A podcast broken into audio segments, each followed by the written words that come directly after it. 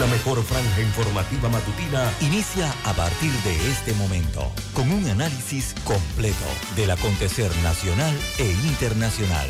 Noticiero Omega Estéreo.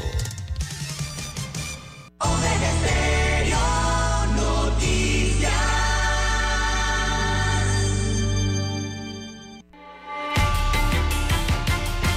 A continuación, los titulares, con los hechos que son noticias hoy.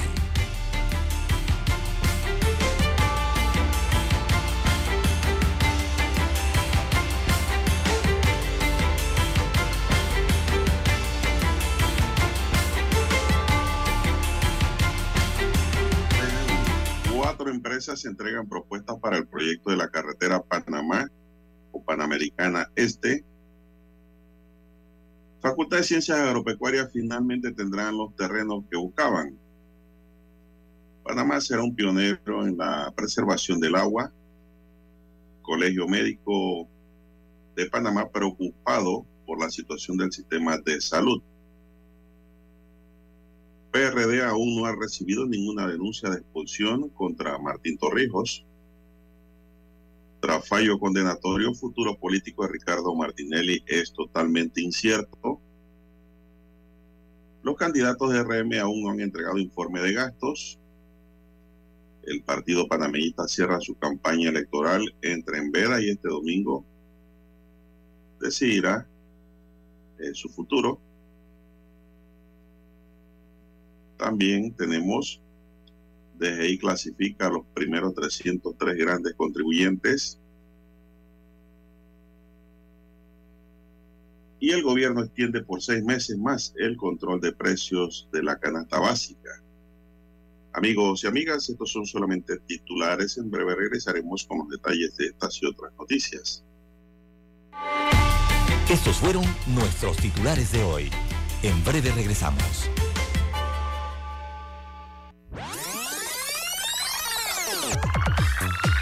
Omega Stereo tiene una nueva app. Descárgala en Play Store y App Store totalmente gratis. Escucha Omega Stereo las 24 horas donde estés con nuestra nueva app.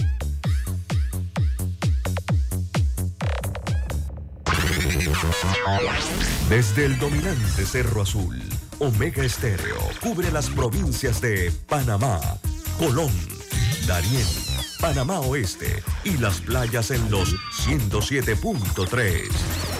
Continúa desde el majestuoso Cerro Canajagua en los 107.5, cubriendo todas las provincias centrales hasta el imponente volcán Barú en los 107.3 para las provincias de Chiriquí, Bocas del Toro y Veraguas.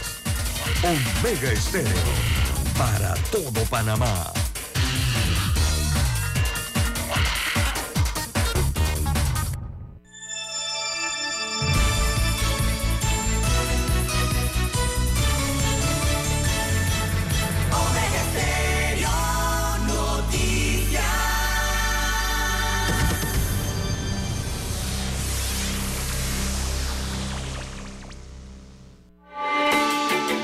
Noticiero Omega Estéreo.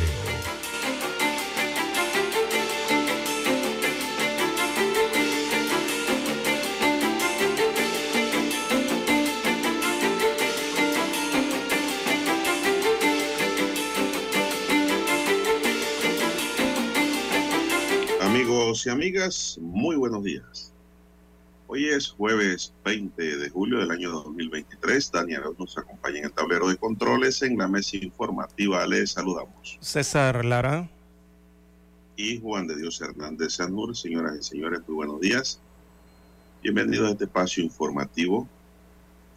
Estamos prestos a darle dos horas de información con comentarios y análisis, iniciando esta jornada como todos los días con fe y devoción agradeciendo a Dios Todopoderoso por esa oportunidad que nos da de poder compartir una nueva mañana y de esta forma llegar así a sus hogares, acompañarles en sus automóviles y en sus lugares de trabajo.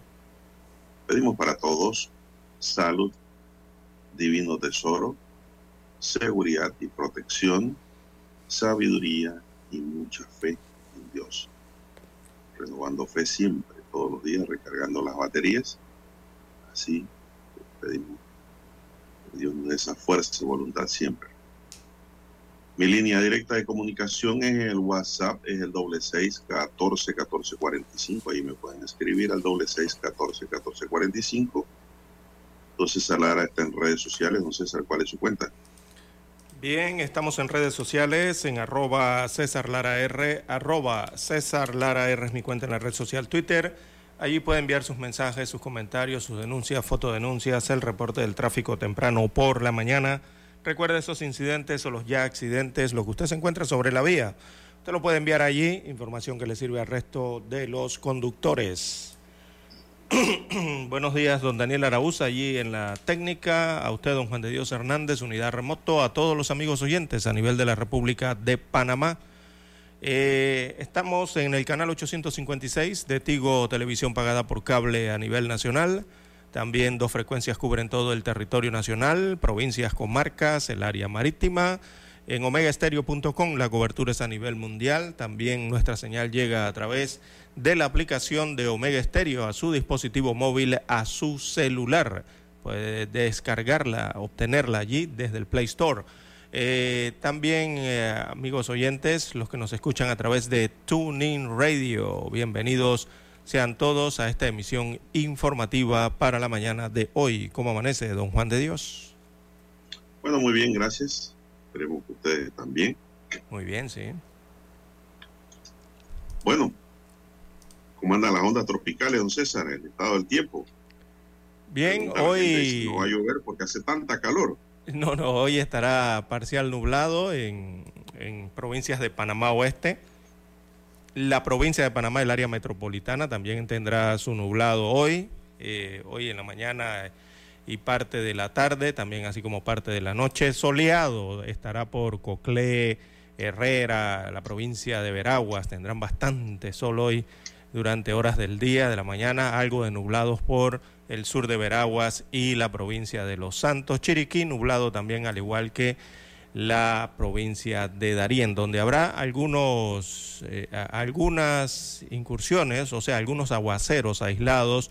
Eh, será para la parte caribe, don Juan de Dios, eh, Gunayala, la comarca Gunayala, la provincia de Colón, norte de Veraguas, también en la comarca Nave Buglé y la provincia de Bocas del Toro. Experimentarán hoy eh, incursiones nubosas y algunos aguaceros eh, que les estarán llegando en horas de la mañana, tarde y también se prevé que hasta la noche puedan estar estas incursiones. Pero en general la vertiente del Pacífico, donde vive la mayoría de la población, don Juan de Dios, eh, tendrá un mejor clima eh, para el día de hoy. La onda tropical eh, 19, bueno, ya ella está fuera del ámbito de Panamá, está por Centroamérica, ya muy alejada, eh, pasó por aquí el día de ayer. Y la próxima onda tropical que se avecina, bueno, es esta eh, entre Colombia y Venezuela, que es la onda tropical número 20, eh, tiene características de moderada, dispersa y fuerte, pero todavía está por allá entre las fronteras de estos países sudamericanos, Colombia, Venezuela. Se prevé que en unas 48 horas, de 48 a 60 horas, esté entonces llegando a territorio panameño. Eso es dentro de un día, un día y medio, dos días todavía, eh, don Juan de Dios, para el fin de semana. Así está el clima eh, para el día de hoy. Repetimos, chubascos aislados en la vertiente del Caribe y ah, va nublado al resto del país, sobre todo el área Pacífico. Va a tener calor hoy aquí, César. calor y humedad en Ciudad Capital. Don Juan de Dios va a experimentar hoy. Mucha calor. Mucha calor, don César. Y bueno, entrando a otra materia, don César, tenemos que seguirán multando los comercios que incumplan el control de precios porque el gobierno extiende por seis meses más la medida de control de precios de 18 productos alimenticios, informó la Autoridad de Protección al Consumidor y Defensa de la Competencia, la CODECO. La medida obedece al decreto ejecutivo del 18 de julio de 2023 que establece que el gobierno de Panamá extiende este decreto, se prorroga la vigencia del decreto ejecutivo de 1 de julio de 2014 y sus respectivas modificaciones por seis meses, según lo dispone el artículo 200 de la Ley 45-2007. Y los productos que se mantienen en control de precio, don César, son el bistec de cinta con hueso en 5.62 el kilogramo. La babilla en 6.60 el kilogramo. Recordemos que un kilogramo, pues, Son dos libras. son dos libras. Dos libras y un Cuarto. poquitito, ¿no? Tiene- hay que dividirlo en dos. Esos 5.60 que dio allí don Juan de Dios, básicamente lo divide en dos y aproximadamente por ahí le da el precio de la libra. Así que estaría Pollo 12. entero, Ajá, sí. pollo entero Panamá, con pata y cabeza, 2.60. No sé quién come cabeza de pollo, los, los gatos, los perros, entonces. Y no sé, hacen. Pero allí viene incluida cuando compra el pollo entero. Muchas claro. personas lo que dicen es quítale la cabeza. Y las patitas, las uñas, ¿qué es lo que le quitan? Le- sí, las uñas. El arroz de primera. El arroz de primera, Dani, usted que le gusta el arroz de primera, en 88 centavos el kilogramo. Las lentejas, calidad grado 2 inferior a 1,79 el kilogramo. Aceite vegetal de palma o soya, en envase de 1.42 a 1.5 litros está 3.74 cada uno. Macarrones, claro, usted que es macarronero. Excluye calibres que no sean de 3.3 a 5. Los integrales con sa- sabores a zanahoria y espinaca, 63 centavos. Los coditos, a 69 centavos. Tuna en agua, trozos, lata, de unos 70 gramos a 1,31.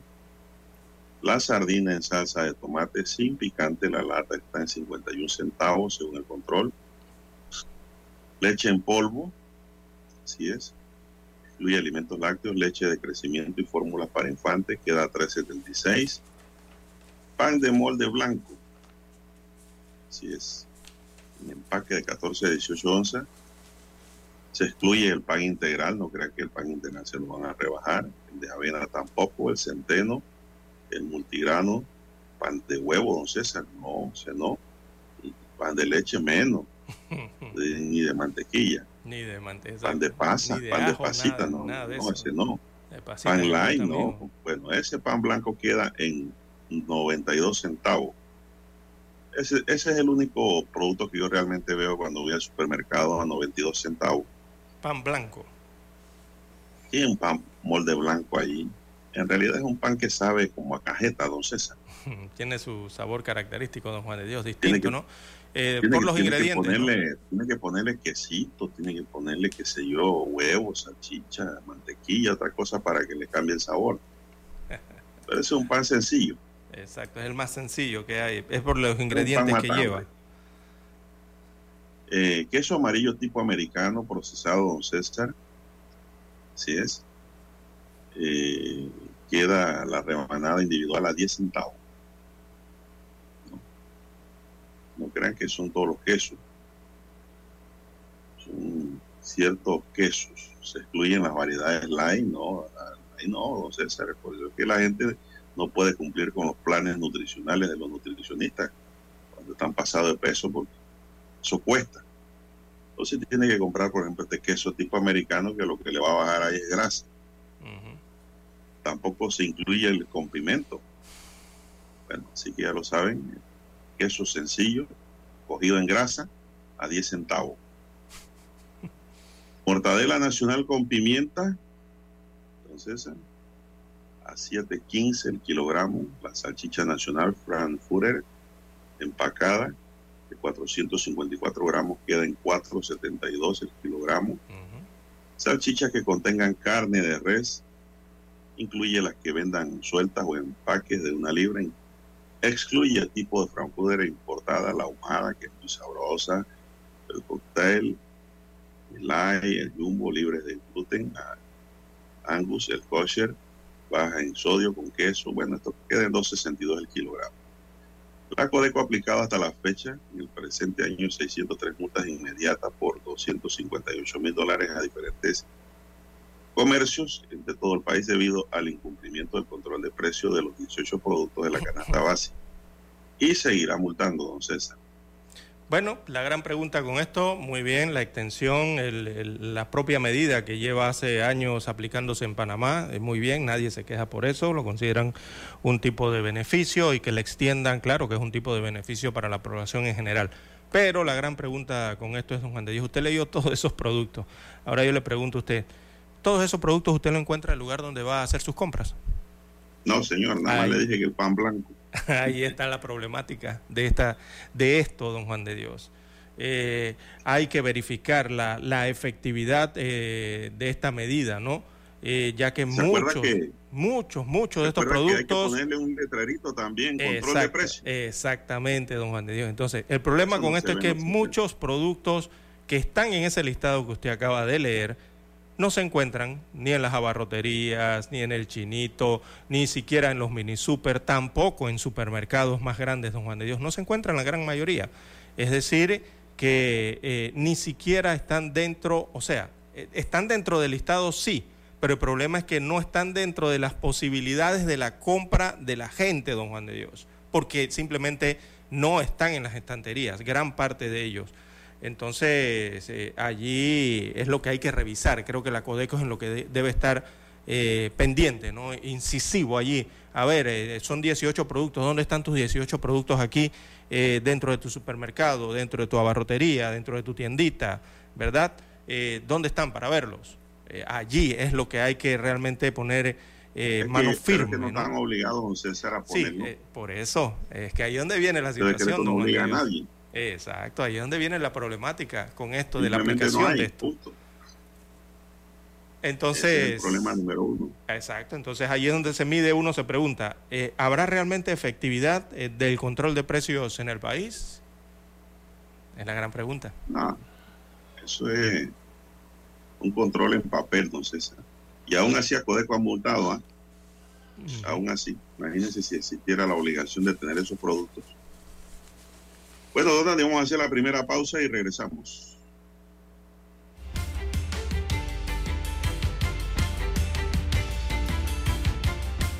Para anunciarse en Omega Estéreo, marque el 269-2237. Con mucho gusto le brindaremos una atención profesional y personalizada.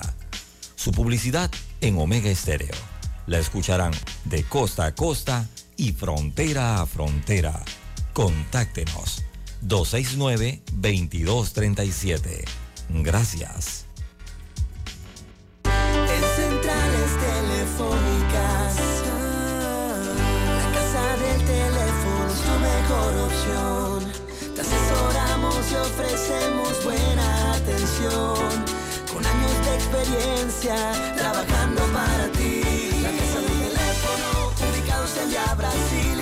La casa del teléfono, líder de telecomunicaciones. La casa del teléfono, distribuidores de Panasonic.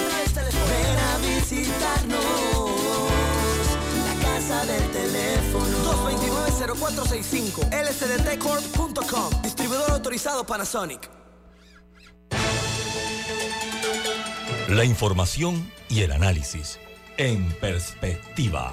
De lunes a viernes, de 7.30 a 8.30 de la mañana. Con Guillermo Antonio Adames, Rubén Darío Murgas y Camila Adames Arias. En perspectiva. Por los 107.3 de Omega Estéreo.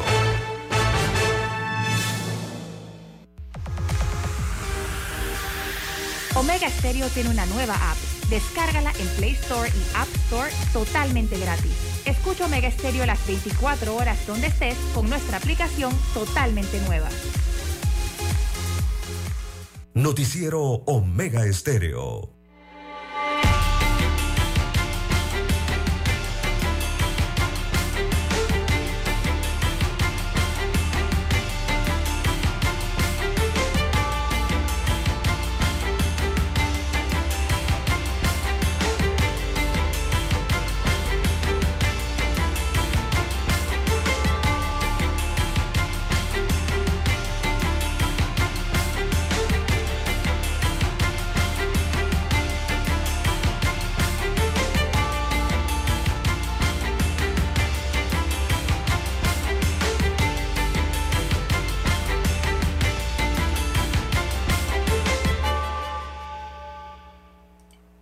Bien, César, eh, amigos y amigas, bueno, después de 12 años de reclamos, la Facultad de Ciencias Agropecuarias de la Universidad de Panamá obtiene los terrenos para realizar investigaciones en materia agrícola. El presidente Laurentino Cortizo hizo entrega simbólica del cheque a la sociedad Cones Hermanos S.A. por la compra de las tierras para la facultad y donde se desarrollará el Centro de Enseñanza e Investigación Agropecuaria de Panamá Este. Son 325 hectáreas adquiridas por la suma de 3,8 millones de dólares. Hoy es un día histórico para los que amamos el campo. Esta es una gran finca con una riqueza hídrica única y en ella se siente la pasión que tuvo una familia trabajadora por estas 325 hectáreas del área fértil, dijo Cortizo, citado en un comunicado de la presidencia. Los terrenos que pertenecían a la Facultad de Ciencias Agropecuarias, un costado del aeropuerto, fueron cedidos para la expansión de la terminal aérea hace 12 años. Desde entonces las autoridades de la Universidad de Panamá han reclamado un nuevo terreno con las condiciones adecuadas para las labores académicas e investigaciones de la Facultad de Ciencias Agropecuarias.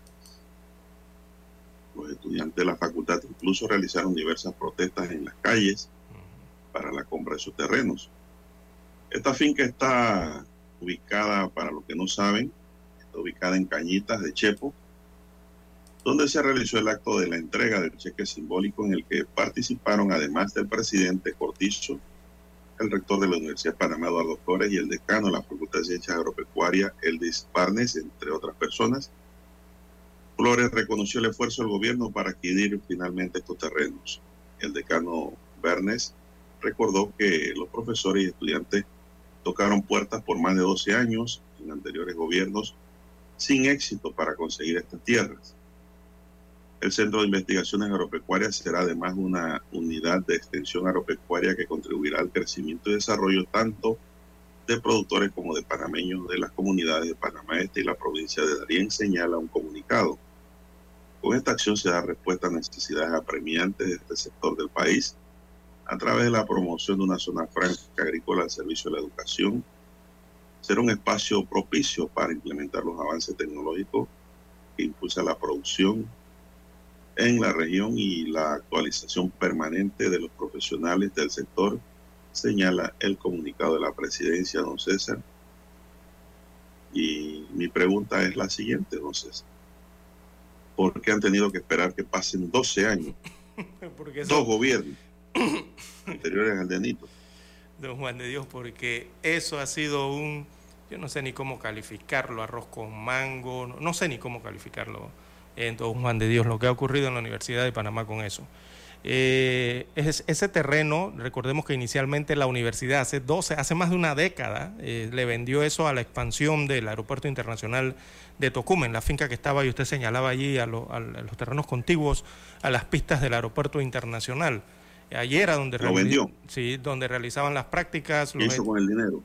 ah, bueno, acuérdense que por allí hubo un caso eh, que ve que recientemente creo que fue absuelto, no sé si fue absuelto o declarado, bueno, no sé el término en que lo declararon, recientemente El dinero lo malgastaron en otras cosas, don César, cuando debieron comprar. Eso lo llevaron hasta la justicia, don Juan de Dios. Eh, eso, fue, eso ha sido un dolor de cabeza enorme en la Universidad de Panamá desde hace una década para acá. Eh, lo que parecía un buen negocio al inicio con la venta de esos terrenos, bueno, no resultó así pero los estudiantes no se dejaron, don Juan de Dios. Y los estudiantes, ante todas esas promesas incumplidas años por año, en más de 10 años, eh, los estudiantes de esta facultad de agropecuarias realmente eh, en, un desafío al modelo, al modelo autónomo de la Universidad de Panamá, llevaron este problema a, todas a todos los ámbitos, don Juan de Dios. Este problema, yo me acuerdo, en los últimos años fue a la Asamblea, fue al Consejo Municipal, fue donde no han ido con esto, don Juan de Dios, los estudiantes. O sea, ha sido una lucha de estos estudiantes. Recordemos que ahí en Ciencias Agropecuarias creo que el pensum anda por, eh, los que practican creo que son entre 500 a 600, básicamente, ¿no? Los que necesitan estas prácticas eh, de la facultad. Y eh, ellos mantuvieron su bandera, don Juan de Dios, mantuvieron su lucha todos estos años y finalmente, 12 años después, oiga, les llega un terreno. Eh, está un poquito más distante de Tocumen, pero eh, tienen el terreno entonces para hacer eh, sus prácticas. don Juan de Dios. Bueno, don César. Esto viene desde, el, desde cuando, ex cuando, cuando vendieron eso, cuando vendieron eso, don César, eso fue en la administración de García Paredes. Sí, viene desde por allá, desde el ex rector Cuando vendieron eso, don César, lo que debieron hacer inmediatamente es comprar otra finca. Está bien que el aeropuerto necesitaba expandirse, eso lo entendemos, pero con los dineros que se pagaron debió, debieron, debió comprarse otra finca inmediatamente. Esto es como aquí el don César, aquella persona que tiene una casa por muchos años. La casa sube de precio, la vendes y empiezas a comprar el carro nuevo, a pasear, viajar, gastar, pagar, ir por todos los malls. Vives alquilado, don César, porque recibiste un dinero. Pero cuando eso se acabe, ¿qué vas a hacer? Sí, exactamente. Allí, hubo unas... ¿Perdiste todo? Sí. y así mismo ha pasado acá. Al inicio hubo... Los dinero se gastaron en otra cosa. Mire que no estoy diciendo que se lo robaron, no se, no se lo robaron tal vez. No, pero es que era ilógico lo que estaban haciendo. que lo gastaron en otras cosas que no eran lo que debieron hacer. Era ilógico lo que estaban haciendo al inicio, don Juan de Dios, porque hace más de una década atrás eh, hablaban, había la figura, recuerdo que era de una permuta ¿verdad? Que era agarrar los terrenos que estaban al lado de las pistas del aeropuerto que pertenecían a la Universidad de Panamá eh, y hacer la permuta por otros terrenos que estaban, en, creo que en el distrito de Chepo, otros terrenos adicionales. Pero ¿qué ocurría, don Juan de Dios?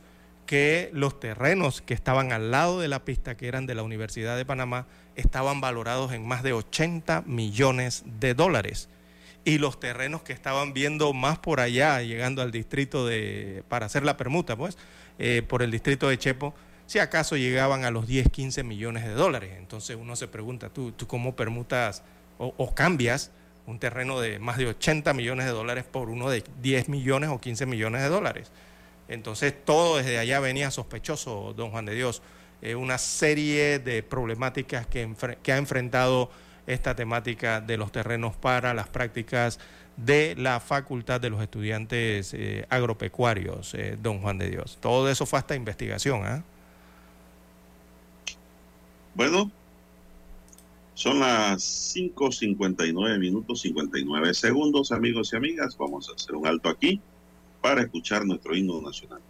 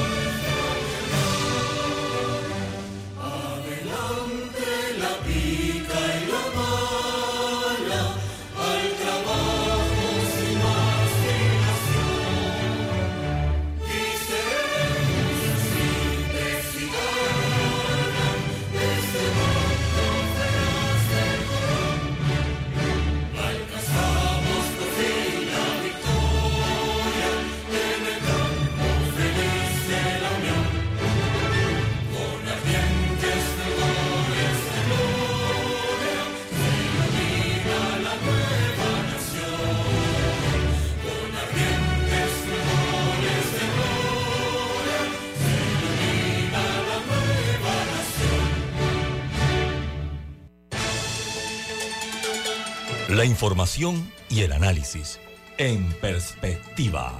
De lunes a viernes, de 7.30 a 8.30 de la mañana. Con Guillermo Antonio Adames, Rubén Darío Murgas y Camila Adames Arias. En perspectiva.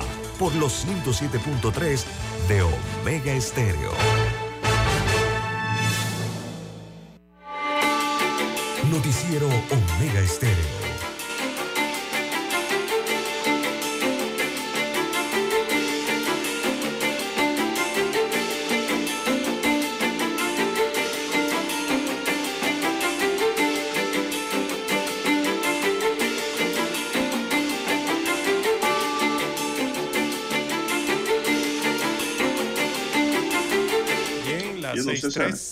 6:13 minutos de la mañana en todo el territorio nacional. Don Juan de Dios.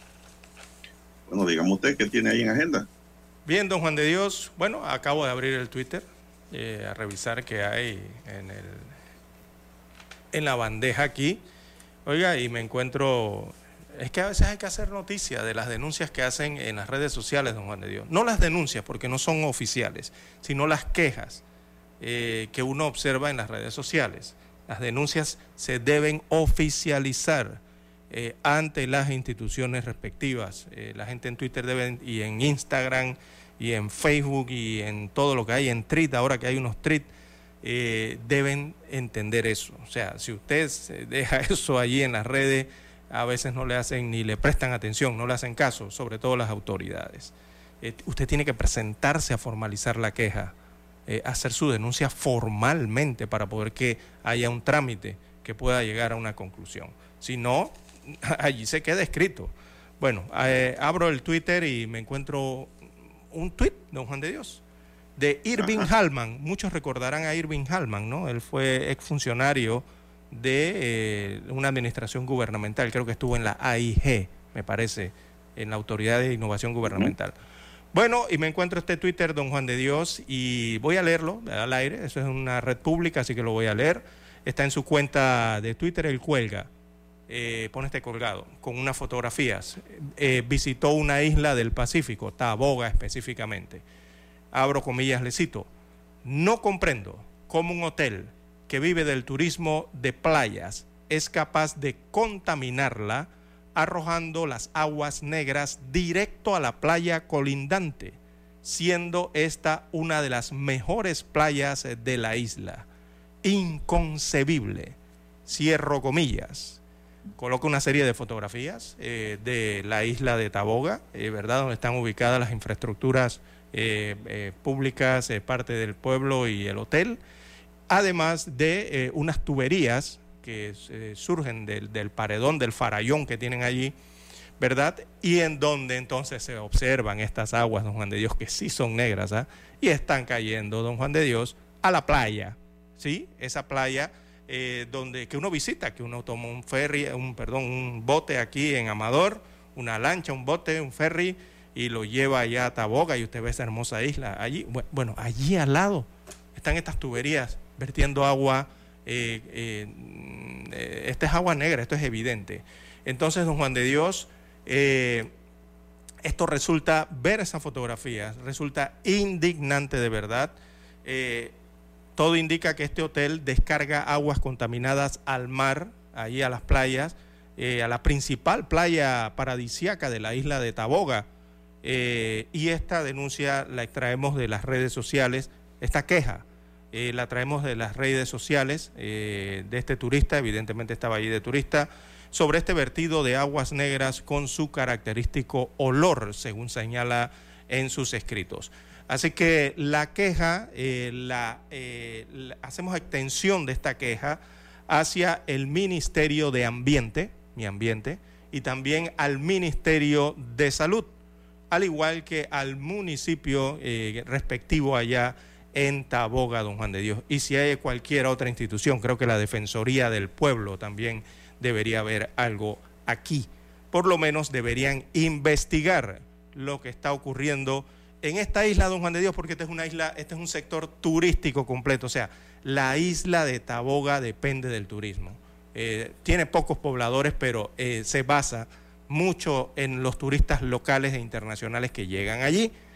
Y don Juan de Dios, esto no puede estar ocurriendo. Esto que se ve en estos videos y en estas fotografías es realmente indignante, lamentable eh, que esto esté ocurriendo en una playa tan hermosa. Los que han ido a Taboga eh, sabrán de lo que les estoy hablando.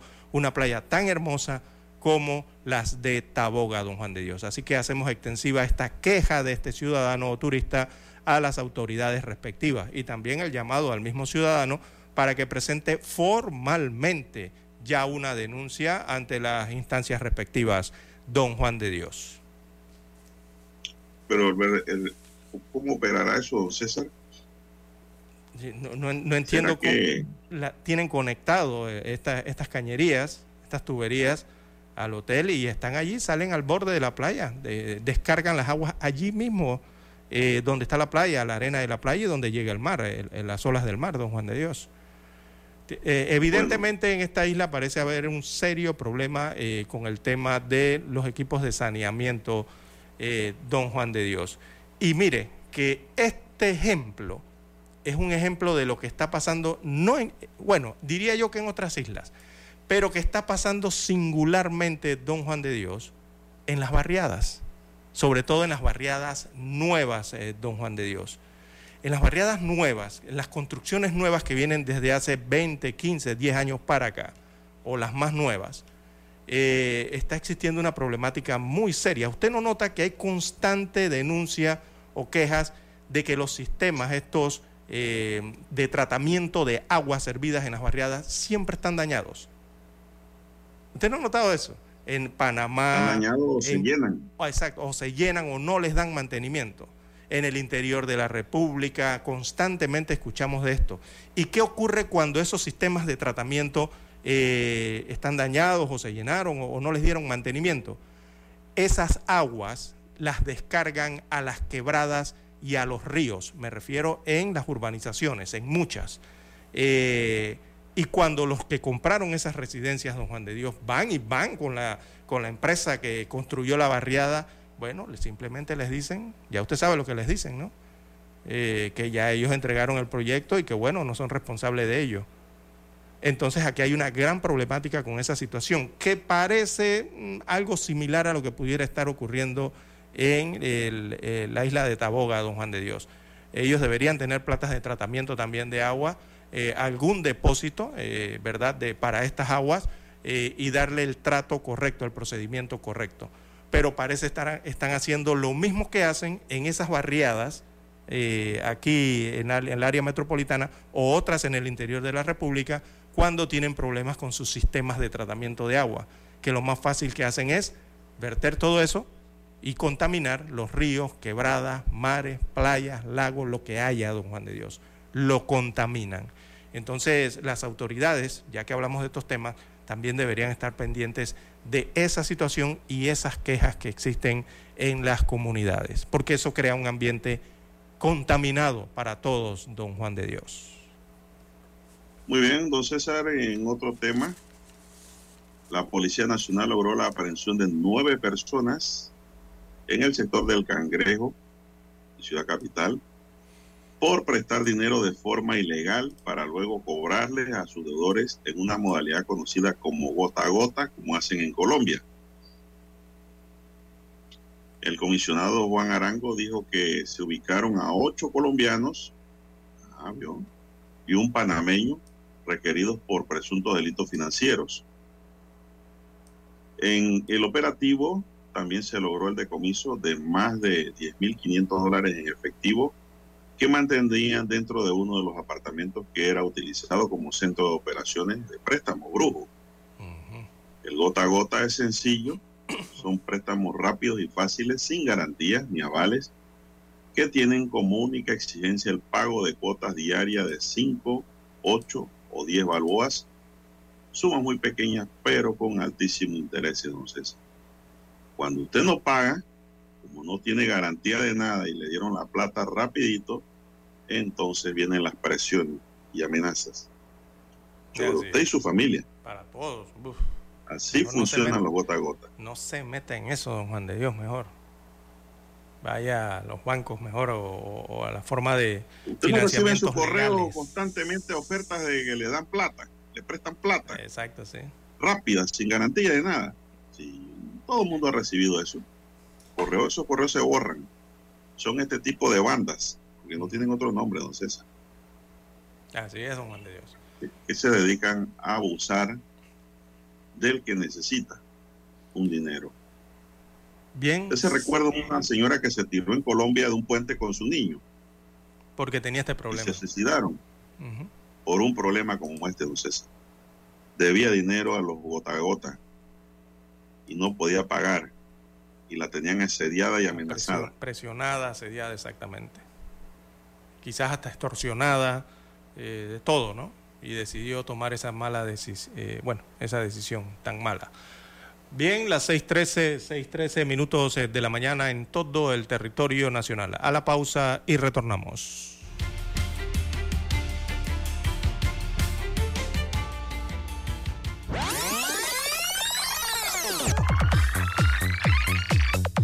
Omega Stereo tiene una nueva app. Descárgala en Play Store y App Store totalmente gratis. Escucha Omega Stereo las 24 horas donde estés con nuestra aplicación 100% renovada. Noticiero Omega Estéreo.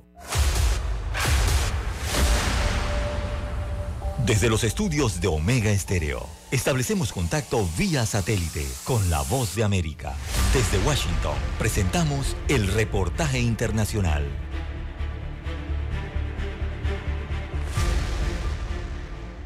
Luego de un año de inacción común y conversaciones vagas entre China y Estados Unidos, el enviado especial de Estados Unidos para el clima, John Kerry, pidió tratar la amenaza universal que representa el cambio climático de forma independiente y separada de otros asuntos diplomáticos más amplios y complejos.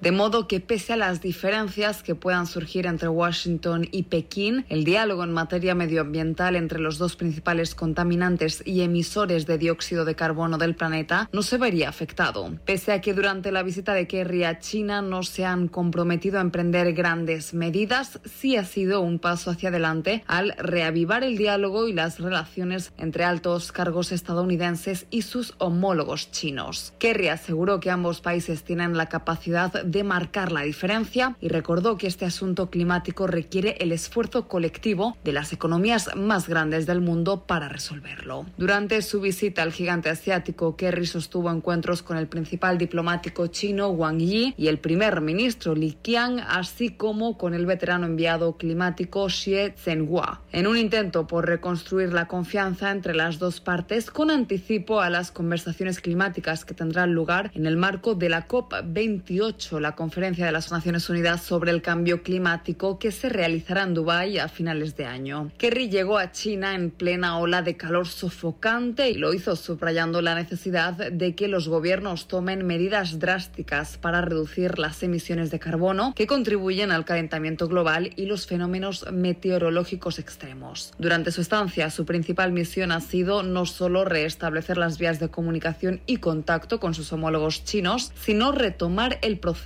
en el que ya habían trabajado en el pasado con el objetivo de cooperar y trabajar en el presente y construir un futuro en el que el clima se mantenga estable y donde las catástrofes naturales sean cada vez menos frecuentes. Judith Martín Rodríguez, Voz de América. Escucharon vía satélite desde Washington el reportaje internacional. Omega Estéreo, cadena nacional. Desde el dominante Cerro Azul en los 107.3. 107.3. Continúa por el majestuoso Cerro Canajagua en los 107.5 para provincias centrales. Hasta el imponente Volcán Barú. Volcán Barú. En los 107.3. Transmite Omega Estéreo, cadena nacional simultánea Noticiero Omega Estéreo.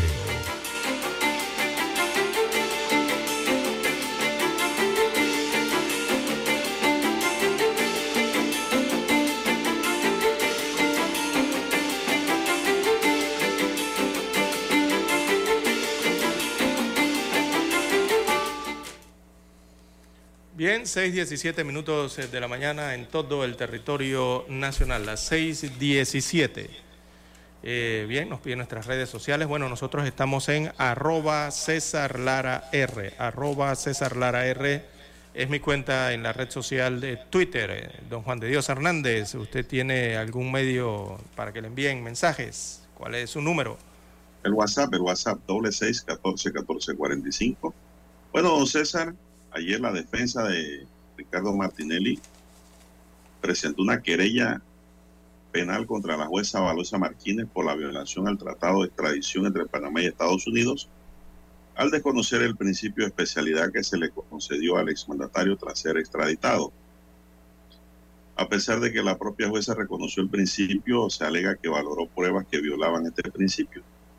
Existe un periodo en el que ella reconoce la existencia de que Martinelli tenía ese principio, pero se incorporaron pruebas ilícitas que tomó como ciertas y que forman parte de la sentencia, dicen los abogados, que hay una violación del tratado de extradición. Enfatizó que hay una violación fragante al tratado de extradición entre Panamá y Estados Unidos. Además, hay una violación al artículo 17. Así es que dice que los servidores públicos tienen que garantizar los derechos de quienes residen en el país eh, también se denunció que la editora Panamérica está siendo sancionada con la expropiación a pesar de no haber sido acusada ni investigada en el proceso. Según él, esto es conocido a nivel internacional. Bueno, César, esa querella no, no va para ningún lado, lamentablemente. Eh, ¿Por qué quisiéramos que todas las querellas se procesaran, don César? Ahí lo que le va a decir el Ministerio Público es que los jueces son autónomos don César.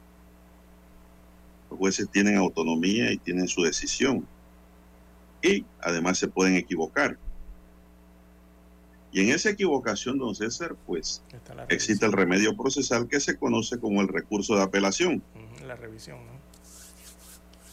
Entonces es susanable la actuación de la juez en caso, en caso tal que se haya equivocado.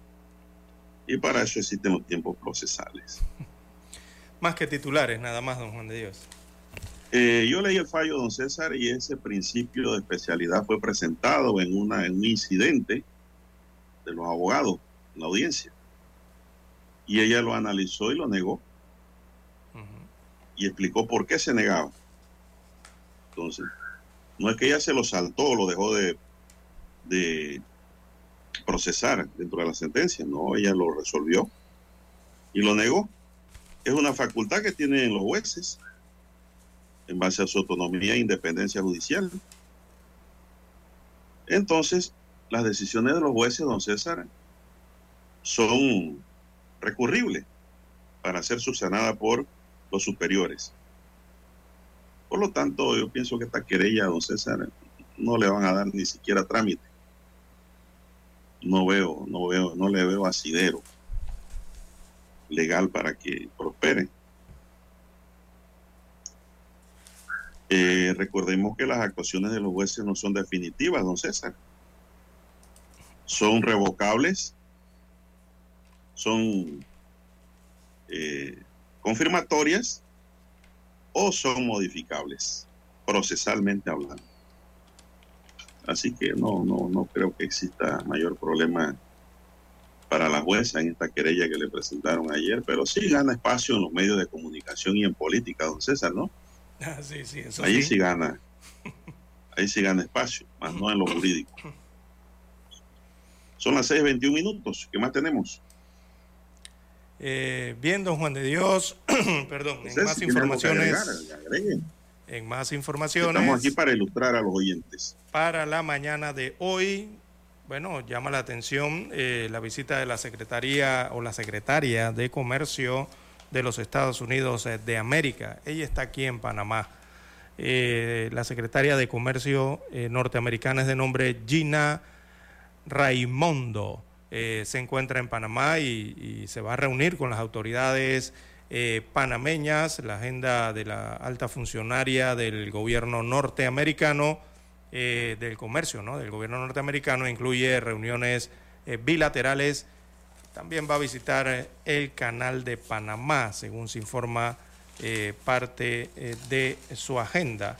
Y parte de esa agenda es una reunión que va a tener con el primer ciudadano del país, el presidente constitucional Laurentino Cortizo. Esa reunión será hoy con la secretaria de Comercio norteamericana. esta agenda busca fortalecer entonces las relaciones entre ambos países. Hay fuentes oficiales que señalan que se tiene previsto que Raimondo eh, realice un recorrido por el Canal de Panamá donde atenderá a los medios de comunicación social.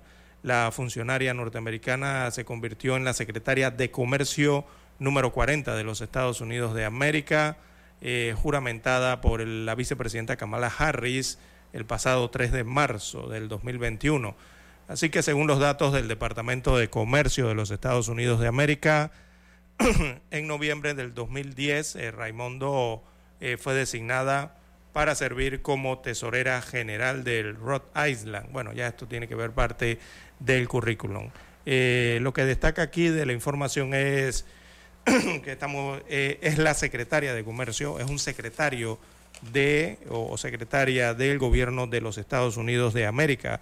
Estas son eh, altas autoridades del gabinete del presidente Joe Biden que están visitando Panamá y está específicamente para hablar de los temas bilaterales que tienen que ver con comercio en nuestro país. Bien, las 6.24 eh, minutos eh, de la mañana en todo el territorio nacional. Bueno, don César, he visto en redes sociales y en glosas que han salido que dicen que Ricardo Lombana podría ceder la cabeza en una alianza. Eh, ayer escuché a Lombana en otra emisora local, don César, y él no dijo eso. ¿Qué dijo? Lo que pasa es lo que están haciendo campaña de Rómulo Rojo, están inventando esas cosas. Dijo Lombana que él pudiera ceder la cabeza si existiera un candidato con la misma línea uno, que busque combatir la corrupción. Dos, eliminar el clientelismo político. Tres, crear una carrera administrativa en donde los empleados públicos no tengan mayor injerencia en asuntos electorales. Cuatro, promover una constituyente. Cinco, quitarle los privilegios que tienen los diputados actualmente que abusan de la población. Seis, que no se hagan alianza con gente corrupta y reciclados. ¿Usted cree que hay alguno aquí que pueda entrar en esa alianza que él propone? No han dado sus planes Por lo tanto, Él no va a ceder ninguna cabeza. Él va solo. Bueno, ese es el gran problema. No va a encontrar que la figura que se encuadre en esos requisitos que él dice. Es que es el gran problema. Es que es el gran problema que existe ahora mismo, que los candidatos presidenciales, eh, por lo menos los oficiales, eh, en su mayoría no han dado su plan de gobierno. Nadie en Panamá sabe qué van a hacer los candidatos presidenciales que los que están esperando al solio presidencial. Yo no he visto ningún plan de gobierno eh, específicamente. Bueno, pero acuérdense que los planes de gobierno vienen una vez y todos queden en firme. Ajá, las ideas. Ya en septiembre, octubre tienen que haber planes ya. Exactamente. En blanco y negro. Lo demás son dichos.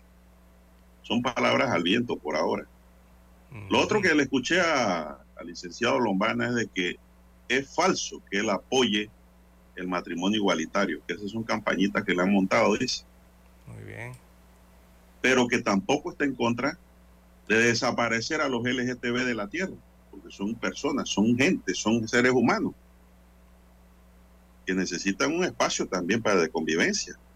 Eso me parece lógico y justo, ¿no? Sí, porque hay que tener en cuenta que matrimonio es una cosa y uniones eh, o civiles por derechos es otra cosa, ¿no? Él dice que se puede buscar otra figura. Hay que tener claro civil, eso. Figura civil. Que les dé su derecho y que no, no, no, no afecten eh, por ningún lado tampoco. Entonces, esa es la espiritualidad humana. Así mismo es. Es que se tiende a confundir eso, se, se tiende a confundir esas figuras, ¿no? El matrimonio con la otra situación de las uniones civiles. Eh, y no es lo mismo. no es lo mismo. Así es. Esas son cosas que, bueno, deben explicárseles, ¿no? hasta los propios candidatos, pero bueno. Eh, eso lo escuché ayer. Se, quedan la mayoría de los candidatos en el dame que te doy, ¿no? En el, en el pica, eh, como si tuvieran una pelea de gallos, picándose entre ellos por temas que no van más allá. realmente, eh, don Juan de Dios, la población... No, y, don César, acabar con el clientelismo sobre todo. Eso de que te doy trabajo si te metes a mi partido. Exactamente. Te doy una beca si te metes a mi partido. Te doy un préstamo si te metes a mi partido. No, te doy un beneficio social eh, si te metes a mi partido. Por, eso digo, don Juan de Dios. Eso, él no está de acuerdo con eso. Por, eso, señalo. Eso claramente. Antes de ir a la pausa, por eso señalo. Eh, ya los tiempos esos de ese tipo de política cambiaron mucho en esta modernidad y con tanta red y con tanta facilidad de encontrar transparencia y la verdad, don Juan de Dios, y de difundir ideas. Ya eso cambió completamente, ya esa no es la misma política de antes.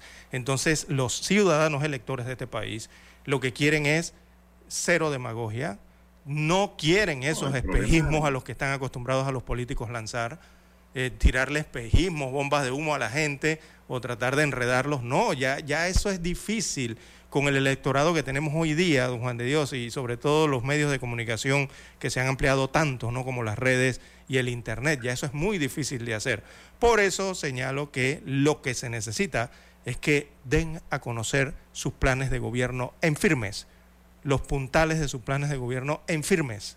Eso es lo que hace falta. Y todavía a esta altura la mayoría no lo han hecho. Ese es el gran problema que hay. Bien. también señaló que le han montado campañita diciendo que él fue miembro de gobierno y que estaba en partido. Él dice que no estaba en ningún partido político. Él trabajó profesionalmente una temporada con el Estado, pero hasta allí. Y además no se robó un centavo ni perjudicó al Estado en nada. Todo eso lo aclaró don César. Muy buena la intervención. Ojalá las cosas se digan como son, don César, porque aquí montan campañas, inventan cosas y porque son intereses que hay de por medio, ¿no? Así es. Y el, en las redes lo aguantan todo, don Juan de Dios. En las redes la gente miente, algunos dicen verdades, algunos dicen falsedades, de todo. Las redes aguantan todo. Entonces todo eso hay que verificarlo. hay mucho bochinche. Exactamente. ¿Por qué? Vuelvo a lo mismo antes de ir al cambio. La gente está pidiendo planes, la gente quiere fecha de cumpleaños, don Juan de Dios, para las cosas, y se las van a pedir a cada uno de los candidatos a puestos de elección popular. Usted me presenta su plan y me dice en qué fecha de cumpleaños, cuándo, cuándo es que es el cumpleaños para tener eso que usted está diciendo en ese plan, cuándo se va a concretizar. Lastimosamente, así está la política en nuestros tiempos, don Juan de Dios. Ya no es el mismo electorado de hace 10, 20 años atrás. Tenemos que hacer la pausa para escuchar los periódicos. Noticiero Omega Estéreo. Para anunciarse en Omega Estéreo, marque el 269-2237. Con mucho gusto le brindaremos una atención profesional y personalizada. Su publicidad en Omega Estéreo la escucharán de costa a costa y frontera a frontera. Contáctenos 269-2237. Gracias.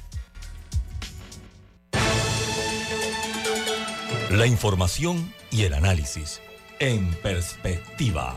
De lunes a viernes, de 7.30 a 8.30 de la mañana. Con Guillermo Antonio Adames, Rubén Darío Murgas y Camila Adames Arias. En perspectiva. Por los 107.3 de Omega Estéreo.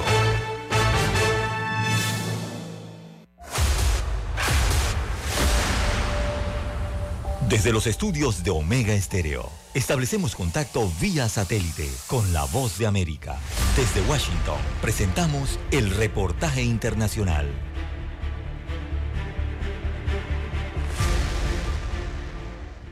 La tensión entre Corea del Sur y Corea del Norte se acrecienta cada vez más.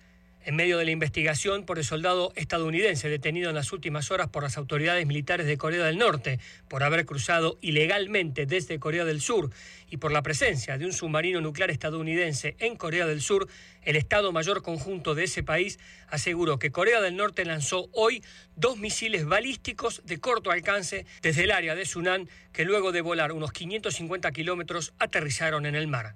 Las especificaciones detalladas de esos misiles están siendo analizadas por las autoridades de inteligencia de Corea del Sur y de Estados Unidos. Condenamos enérgicamente los sucesivos lanzamientos de misiles balísticos de Corea del Norte como graves actos de provocación que socavan la estabilidad de la península de Corea y la comunidad internacional y son una clara violación de las resoluciones del Consejo de Seguridad de la ONU, dijo el Estado Mayor del Ejército de Corea del Sur en un comunicado. El presidente de Corea del Sur, Jul Suk Yaol, agregó.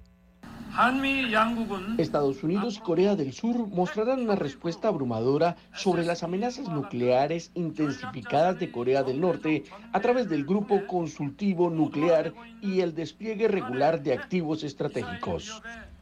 Por su parte, Kim Jo-jong, hermana del líder norcoreano Kim Jong-un y alta funcionaria de ese gobierno, dijo en un comunicado que el despliegue de un submarino de misiles balísticos estadounidense dañaría las líneas de comunicación ya rotas entre las dos partes. Los lanzamientos no parecen representar una amenaza inmediata para Estados Unidos o sus aliados, pero los eventos resaltan el impacto desestabilizador del programa de armas ilícitas de Corea del Norte, dijo el Comando del Indo-Pacífico de Estados Unidos en un comunicado. La semana pasada, Corea del Norte probó lo que dijo era un misil avanzado de largo alcance y amenazó con derribar un avión de reconocimiento militar estadounidense que realiza lo que llamó actividades de espionaje hostil cerca de su territorio. Gustavo Cherky, Voz de América, Washington, D.C. Escucharon vía satélite desde Washington el reportaje internacional.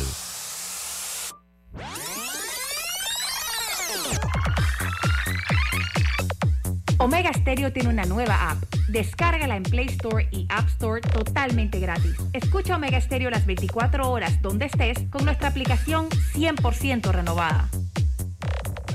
Noticiero Omega Estéreo. Las noticias impresas en tinta sobre papel. Con ustedes. Escuchando el periódico. Los titulares de las primeras planas de los diarios estándares de circulación en Panamá.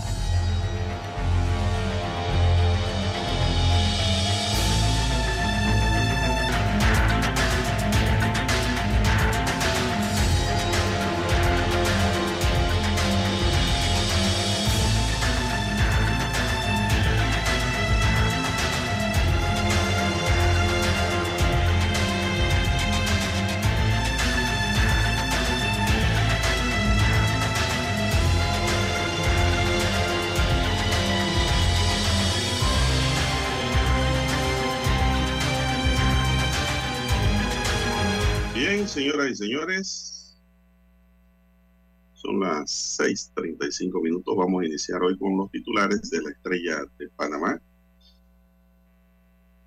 Aquí tenemos que los efectos colaterales de la condena al expresidente Martinelli. La Sociedad Interamericana de Prensa informó mediante un comunicado que se mantiene alerta por la sentencia condenatoria a Ricardo Martinelli y que dispone el decomiso de las instalaciones del grupo editora EPASA. El debate sobre la condena también encierra el futuro electoral del exmandatario y las opiniones están divididas sobre su posible inhabilitación para las elecciones generales de 2024. Si bien somos respetuosos de las decisiones judiciales y habrá que esperar por otras instancias de la causa, nos preocupa que los panameños pierdan una fuente importante de información y que y qué estrategia adoptará el gobierno en caso de que se ratifique la condena de incautación. Esto lo dice Carlos eh, Jornet, presidente de la Comisión de Libertad de Prensa e Información del sindicato o de la sociedad, mejor dicho, la Sociedad Interamericana de Prensa. En más titulares, los retos que enfrenta América Latina y los aportes de la APP. Un tercio de las carreteras están pavimentadas y una de cada cuatro personas no tienen acceso a agua potable en América Latina. El BIT advierte que se requiere invertir unos 200 mil millones por año de dólares, lógicamente, y apuesta por la asociación público-privada. Gobierno extiende por seis meses el control de precio de los alimentos el Mundial Femenino de Fútbol abre el telón. Hoy empieza el Mundial Femenino de Fútbol y la selección de Panamá salta a la cancha el próximo lunes. La estrella de Panamá tendrá cobertura desde la sede. Realizan la primera licitación de obra bajo la figura de asociación público-privada.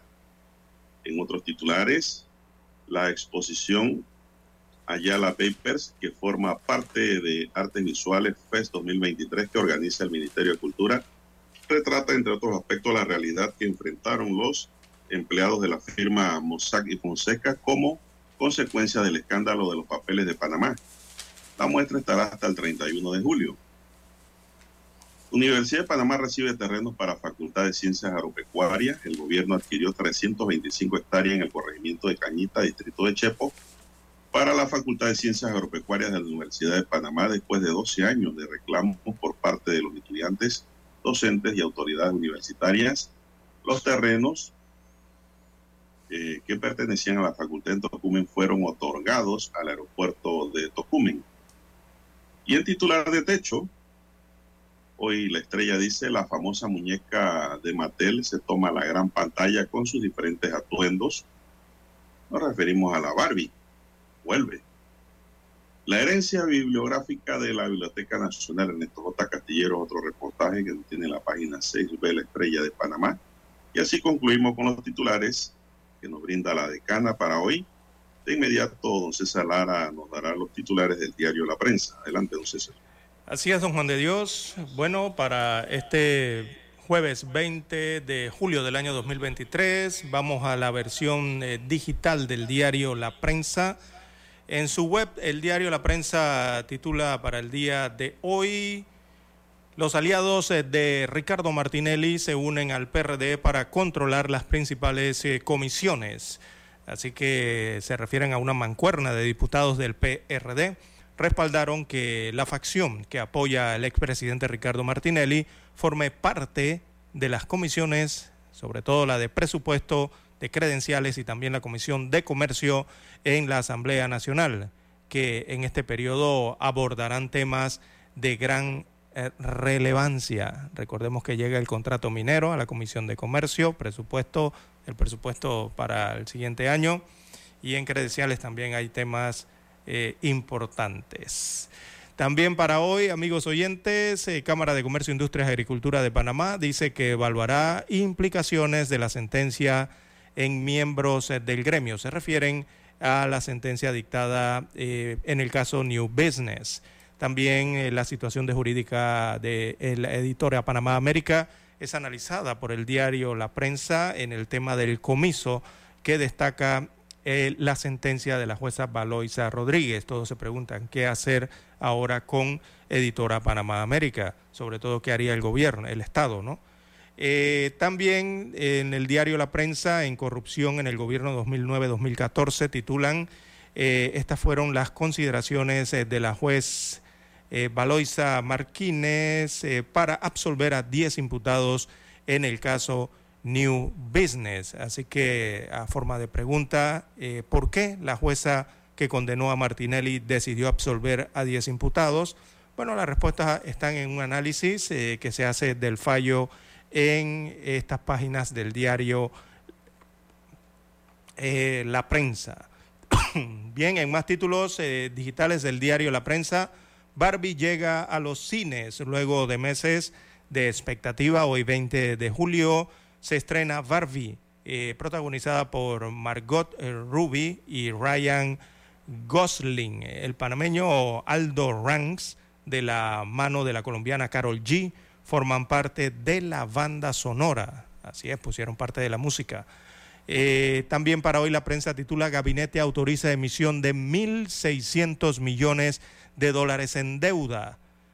Así es, amigos oyentes, esto aparece en, Gaceta Oficial. El Consejo de Gabinete autorizó al Ministerio de Economía y Finanzas la emisión de uno o varios títulos de valores del Estado por hasta 1.600 millones de dólares, con el objetivo de financiar los recursos del presupuesto general del Estado para la vigencia fiscal del año 2023 y otras vigencias.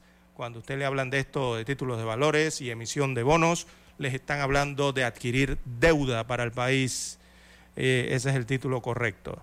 Eh, en más titulares eh, del diario La Prensa para hoy, a 3 mil millones ascienden las inversiones de las asociaciones público-privadas. Dice aquí un reporte de las económicas, Saleh Asbat, secretario ejecutivo de la Asociación Público-Privada del Gobierno, sostuvo que hay en total ocho, proyectos entre infraestructura vial, de energía y la edificación de la ciudad judicial para ejecutar bajo esa modalidad. Ese es el problema, que todavía están en proyectos, están en gestión, eh, no las han licitado.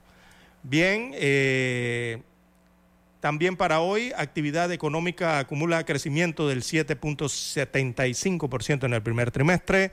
Dice la prensa que en marzo el índice de actividad económica IMAE creció 8.19% interanual, expulsando, perdón, impulsando por un, eh, ha sido impulsado por un mm, mayor dinamismo de los sectores de la construcción, comercio eh, e intermediación financiera. También para hoy titula el diario La Prensa, muere un bebé de siete meses por influenza. Ante ello, el Ministerio de Salud recomienda a la población a vacunarse y a vacunar a sus hijos contra los virus respiratorios como es la influenza, la COVID-19, entre otros. Precisamente sobre este tema, el Ministerio de Salud reporta 485 nuevos contagios de COVID-19 y cuatro defunciones en su informe epidemiológico que va del 9 al 15 de julio. Destaca aquí el diario La Prensa. Ha existido un descenso según estas cifras. También eh, pacientes desatendidos es el saldo del paro médico en el hospital Rafael Hernández. Esto en el distrito de David en la provincia de Chiriquí. En las internacionales, Isabel de San Malo liderará la misión de observadores electorales de la OEA en Ecuador, destaca el diario La Prensa. Bien, eh, son los principales titulares que aparecen en portada digital del rotativo. Con ella culminamos la lectura de los principales titulares de los diarios estándares de circulación nacional. Hasta aquí. Escuchando el periódico. Las noticias de primera plana, impresas en tinta sobre papel.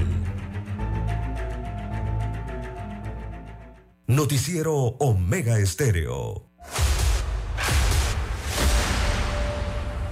Desde los estudios de Omega Estéreo, establecemos contacto vía satélite con la voz de América. Desde Washington, presentamos el reportaje internacional.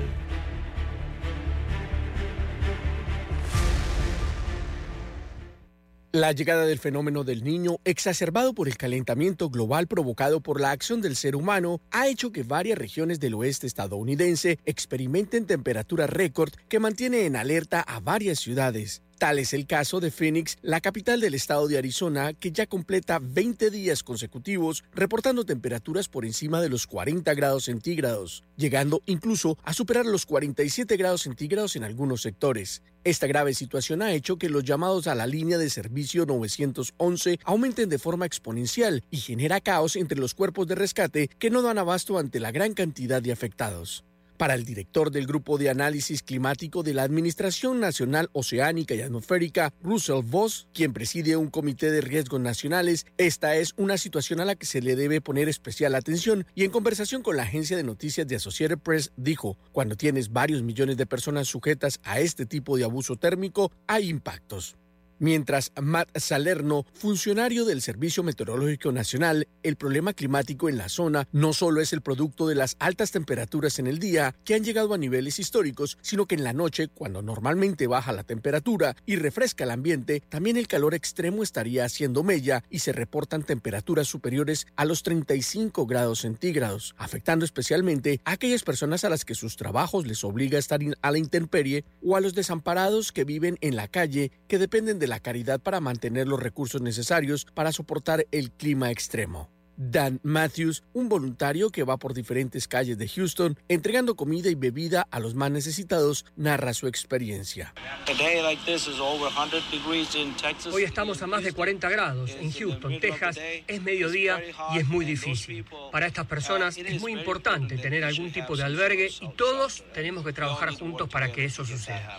El reanalizador climático de la Universidad de Maine anunció que durante los últimos siete días se han batido casi 900 récords de calor en diferentes lugares del mundo. Ayer, por ejemplo, Roma llegó a su máximo histórico de 43 grados centígrados, algo similar a lo reportado en regiones de Francia, España y China. Héctor Contreras, Voz de América, Washington. Escucharon vía satélite desde Washington el reportaje internacional. Noticiero Omega Estéreo. Es momento de adentrarnos al mar de la información. Este es el resultado de nuestra navegación por las noticias internacionales más importantes en este momento.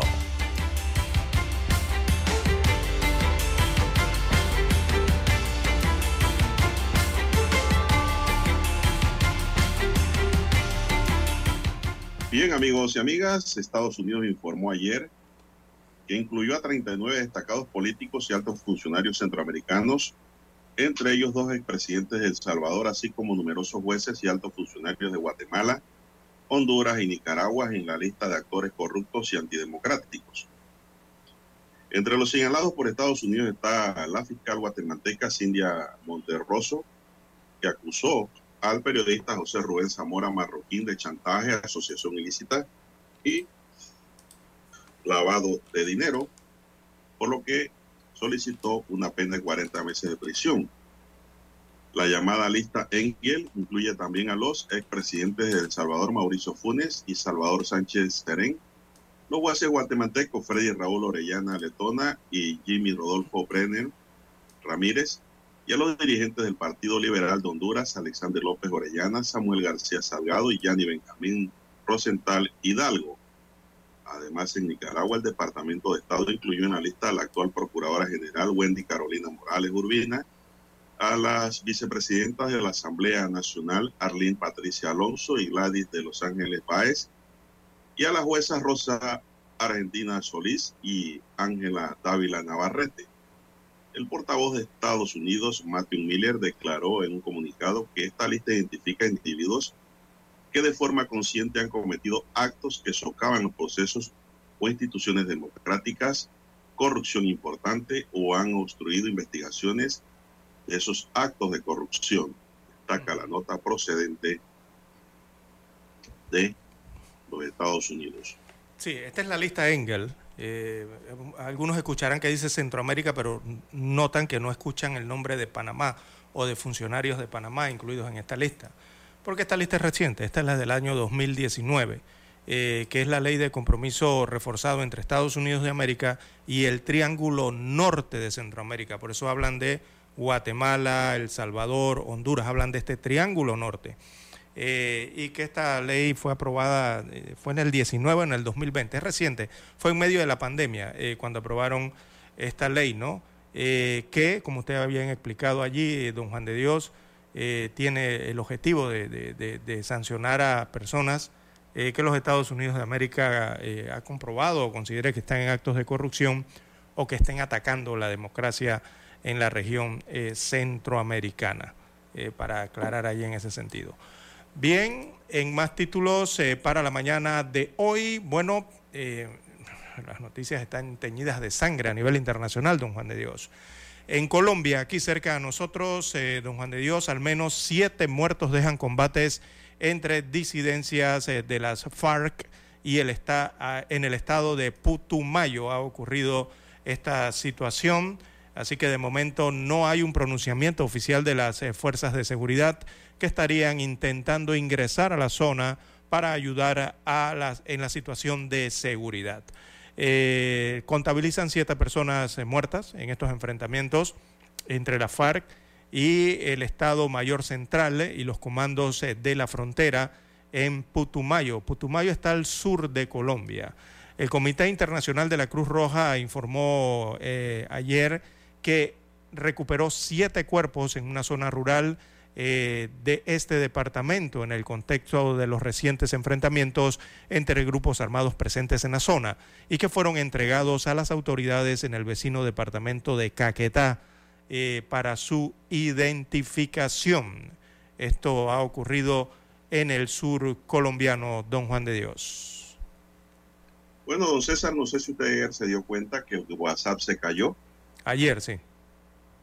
La aplicación de mensajería instantánea WhatsApp sufrió ayer una caída temporal en todo el mundo, que afectó también a España, durante la cual miles de usuarios informaron de dificultades para enviar y recibir mensajes. Estamos trabajando rápidamente para solucionar problemas de conectividad con WhatsApp, señaló a través de Twitter la compañía, que unos 20 minutos después comunicó que ya habían recuperado el servicio. Miles de usuarios en todo el mundo comenzaron a dar cuenta de la incidencia. Eh, recoge la página Down Detector, que monitorea en tiempo real problemas en webs y en las principales redes sociales. En apenas media hora se comunicaron a través de esta página casi 40.000 incidencias en el mundo, don César. Rápidamente WhatsApp se convirtió en una de las primeras o principales tendencias en Twitter, con muchas, muchos internautas comentando las dificultades para acceder al popular servicio, una de las aplicaciones de mensajería más utilizadas en el mundo. Bueno, César, ¿de su WhatsApp fue afectado también? Eh, no, ayer ni me di cuenta, don Juan de Dios. Eh, yo no me di cuenta, sí, realmente. Yo lo dejé descansando para que no se gastara. Es que yo no paso pegado al teléfono. Hay gente que tiene el teléfono en el oído, don César. Exacto. Yo dejo el WhatsApp allí para que no se me gaste, porque después se me gasta, don Juan de Dios. Lo dejo buen no, tiempo allí, varias horas sin uso. Estar pegado a las redes sociales 24-7 enferma, don César. Así mismo es. Bien, don Juan de Dios, las 6.53 minutos de la mañana en todo el territorio nacional. Le comentaba que, bueno, en las internacionales se han dado muchos casos violentos. Eh, un nuevo tiroteo en Estados Unidos de América. Un sujeto abrió fuego dentro de un supermercado Walmart y dejó un fallecido y dos heridos. Eh, según los medios locales, el autor del ataque fue detenido mientras la policía intenta dar con otros posibles participantes de este hecho que ocurrió en Florida City. Esto queda al sureste del estado de la Florida. Eh, y la policía detuvo entonces a un sospechoso y, repito, busca a un posible segundo tirador eh, en, esta, en este hecho que se dio en la popular cadena eh, de supermercados o de tiendas de conveniencia Walmart en la Florida, don Juan de Dios. Y no ha sido el único tiroteo que se ha reportado en las últimas horas. En Nueva Zelanda se registró un tiroteo que deja tres muertos eh, horas antes de la inauguración del Mundial Femenino de Fútbol. Recordemos que la FIFA va a realizar este Mundial allá en Nueva Zelanda, ¿no? Compartido. Eh, así que el ataque dejó otros seis individuos heridos, tras ellos eh, de uno de gravedad. autoridades allá en, en Oceanía eh, destacan que se trata de una amenaza a la seguridad nacional. Mire usted el nivel que tiene esto. Así que este tiroteo en la ciudad de Auckland, eh, la más poblada de Nueva Zelanda, eh, dejó al menos tres muertos y por lo menos seis heridos el día de hoy, horas antes del inicio de la ceremonia inaugural del Mundial Femenino de Fútbol de la FIFA, según informaron fuentes oficiales. El sujeto, perdón, el suceso se produjo a las 7.23 horas locales eh, en un sitio de construcción en la zona central de la ciudad cuando el atacante entró en un edificio y abrió fuego. Es con profundo pesar que puedo confirmar que dos personas han sido asesinadas, dijo el primer ministro neozelandés Chris Hipkins en un comunicado difundido por los medios locales. La policía confirmó poco después que el agresor también murió en el ataque, por lo que la cifra de fallecidos se elevó a tres. Eh, esto ocurrido en Auckland. Eh, don Juan de Dios y lamentablemente también en Colombia un accidente aéreo eh, dejó a seis muertos, entre ellos cinco políticos de oposición en Colombia. Este hecho ocurrió en el municipio de San Luis de Ganseno. Las víctimas eran integrantes del Partido Centro Democrático de Colombia, colectividad a la que pertenecen los expresidentes Álvaro Uribe e Iván Duque. Así que son cinco integrantes entonces de este partido derechista, de Centro Democrático, y el piloto de la aeronave, la avioneta, eh, que se precipitó este miércoles y murieron en Colombia según informaron las autoridades. ¿Qué más tenemos a nivel internacional, don Juan de Dios? Bueno, don César, el Colegio de Profesores de Chile anunció ayer un paro nacional docente programado para el próximo 26 de julio. Movilizaciones que pondrá en el centro de demandas indispensables al gobierno que apuntan a las mejores a la mejora de las condiciones laborales de los docentes el paro tendrá un carácter ascendente iniciándose con una huelga de 24 horas con posibilidades de prolongarse en el país suramericano, don César. El Colegio de Profesores de Chile. Aquí en Panamá no hay eso, don César, un colegio de profesores. Mm, no, Lo que hay una cantidad escuchado de profesionales, gremios. pero de prof- asociación de profesionales, pero de profesores no. en donde cada uno jala por su lado. Sí. Bien, 6.57 minutos de la mañana. eh, veamos qué ocurre por eh, Europa, Medio Oriente y bueno, en Asia también hay unas noticias eh, importantes. Arrancamos por la de Asia.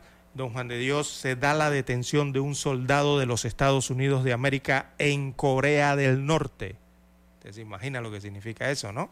Esto se ha dado por cruzar la frontera y esto enciende las alarmas en medio de la tensión que ya hay en esta zona y tan conocida esa tensión. Así que se trata de Travis King, de 23 años de edad. Él fue arrestado mientras realizaba un viaje turístico por la zona fronteriza con Corea del Norte. Así que la duda ahora es cómo actuará Pyongyang a nivel diplomático, o sea, cómo actuará la, Nor- la o Corea del Norte. Este arresto de este soldado de los Estados Unidos de, América eh, por parte de Corea del Norte se da después de que cruzara la línea divisoria por eh, sorpresa abre la puerta a, entonces a que el régimen vuelva a intentar o interactuar con el exterior en un momento en que el país aún hace gala de una actitud eh, paranoica ante la COVID-19 y mantienen sus fronteras selladas a cal y a canto, destaca el informe internacional. Así que, bueno, se esperan eh, declaraciones eh, en las siguientes horas respecto a esta situación. Máxime aún cuando un submarino de eh, Estados Unidos de América, equipado con armas nucleares, ha llegado a las aguas de Corea del Sur y eso mantiene allí las tensiones con Pyongyang, o sea, con Corea del Norte, don Juan de Dios. Bien, vamos a Washington y regresamos con más del plano nacional. Noticiero Omega Estéreo. El satélite indica que es momento de nuestra conexión. Desde Washington vía satélite y para Omega Estéreo de Panamá, buenos días América. Buenos días, América. Vía satélite. Desde Washington.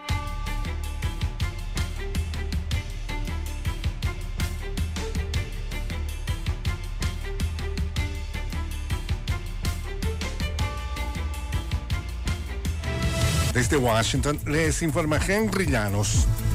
Un médico denuncia presuntos tratos inhumanos a migrantes indocumentados y supuestas órdenes de impedir a toda costa que niños y mujeres intenten cruzar el río Bravo. Nos informa Laura Sepúlveda. Nos dieron órdenes de empujar a la gente de vuelta al agua para ir a México. Así recita el correo escrito por Nicholas Wingate, soldado y médico del Departamento de Seguridad Pública de Texas, quien en una comunicación dirigida a sus superiores enumera varios casos en los que menores migrantes y mujeres embarazadas habrían enfrentado presuntos tratos inhumanos. La oficina del gobernador ante la solicitud del comentario insistió. Texas está desplegando todas las herramientas y estrategias para disuadir y repeler los cruces ilegales entre los huertos de entrada. Laura Sepúlveda, Voz de América, Austin, Texas. Estados Unidos anunció una nueva partida de ayuda militar a Ucrania valorada en unos 1.300 millones de dólares y conformada por equipos de desminados, sistemas de defensa aérea, drones y municiones. Este paquete será financiado por la Iniciativa de Asistencia para la Seguridad de Ucrania en un programa que permite a la administración del presidente Joe Biden comprar armas en lugar de retirarlas de las existencias de sus fondos. Un ex jefe de inteligencia de Venezuela fue extraditado a Estados Unidos donde es señalado por delitos de narcotráfico. Desde Caracas nos informa Carolina Alcalde. El ex jefe de inteligencia de Venezuela durante el gobierno del expresidente Hugo Chávez, Hugo Carvajal, conocido como El Pollo, fue extraditado el miércoles desde España a Estados Unidos, donde es acusado de tráfico de drogas. En septiembre de 2021, el fiscal general de Venezuela, Tarek William Saab, anunció que la fiscalía solicitó a España la extradición de Carvajal por su supuesta implicación en una operación para atentar contra la vida del presidente Nicolás Maduro, de quien Carvajal se desmarcó en 2019 cuando reconoció a Juan Guaidó como presidente interino. Carolina Alcalde, Voz de América, Caracas. Una tercera noche de ataques aéreos rusos sobre el sur de Ucrania, incluyendo la ciudad portuaria de Odessa, deja al menos 21 heridos, según autoridades. Al menos 19 personas resultaron heridas en Mykolaiv, una ciudad al sur próxima al Mar Negro, según apunta apuntó el gobernador Vitaly Kim. Los ataques del Kremlin en el sur de Ucrania se han intensificado en los últimos días, luego que el presidente ruso Vladimir Putin retiró a Moscú de un acuerdo alcanzado durante la guerra que permitía a Ucrania enviar granos a países amenazados por el hambre.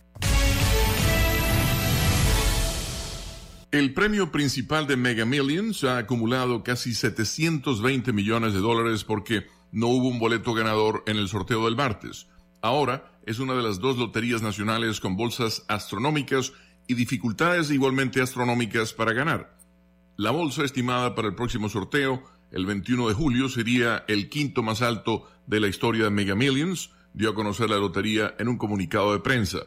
La otra gran lotería, Powerball, tampoco tuvo un ganador y ahora acumula unos mil millones de dólares, el tercero más grande de su historia. Para Mega Millions, según la agencia AP, un apostador que acierte los seis números recibiría unos 720 millones de dólares en pagos anuales a lo largo de 29 años. La mayoría, no obstante, de los ganadores de grandes premios opta por una suma global que en este caso sería de unos 369 millones y medio de dólares. El premio más grande de Mega Millions, que fue de 1.537 millones de dólares, fue ganado por un apostador anónimo en Carolina del Sur el 23 de octubre de 2018. Las probabilidades de ganar la lotería son de 302 millones y medio a uno en contra, pero se venden más y más boletos a medida que se inflan los premios.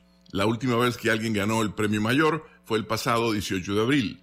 Esta lotería se juega en 45 estados, la capital estadounidense y las Islas Vírgenes. Desde Washington vía satélite y para Omega Estéreo de Panamá hemos presentado Buenos Días América. Buenos días, América. Vía satélite. Desde Washington.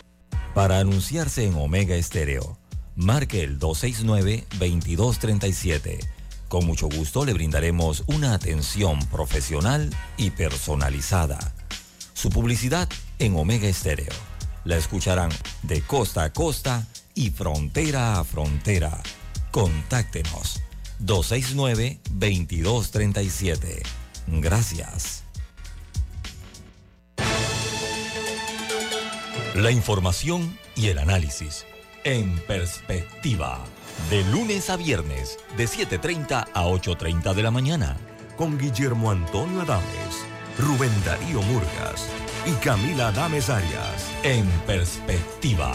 Por los 107.3 de Omega Estéreo.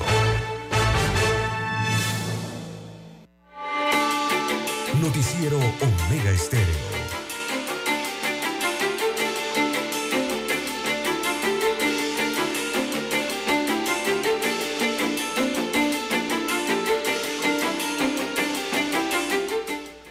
Seguimos, son las 7.05 minutos, 7.05 minutos en su noticiero Ministerio, el primero con las últimas. Bueno, entonces la Sociedad Interamericana de Prensa está en alerta ante el posible decomiso del grupo de PASA.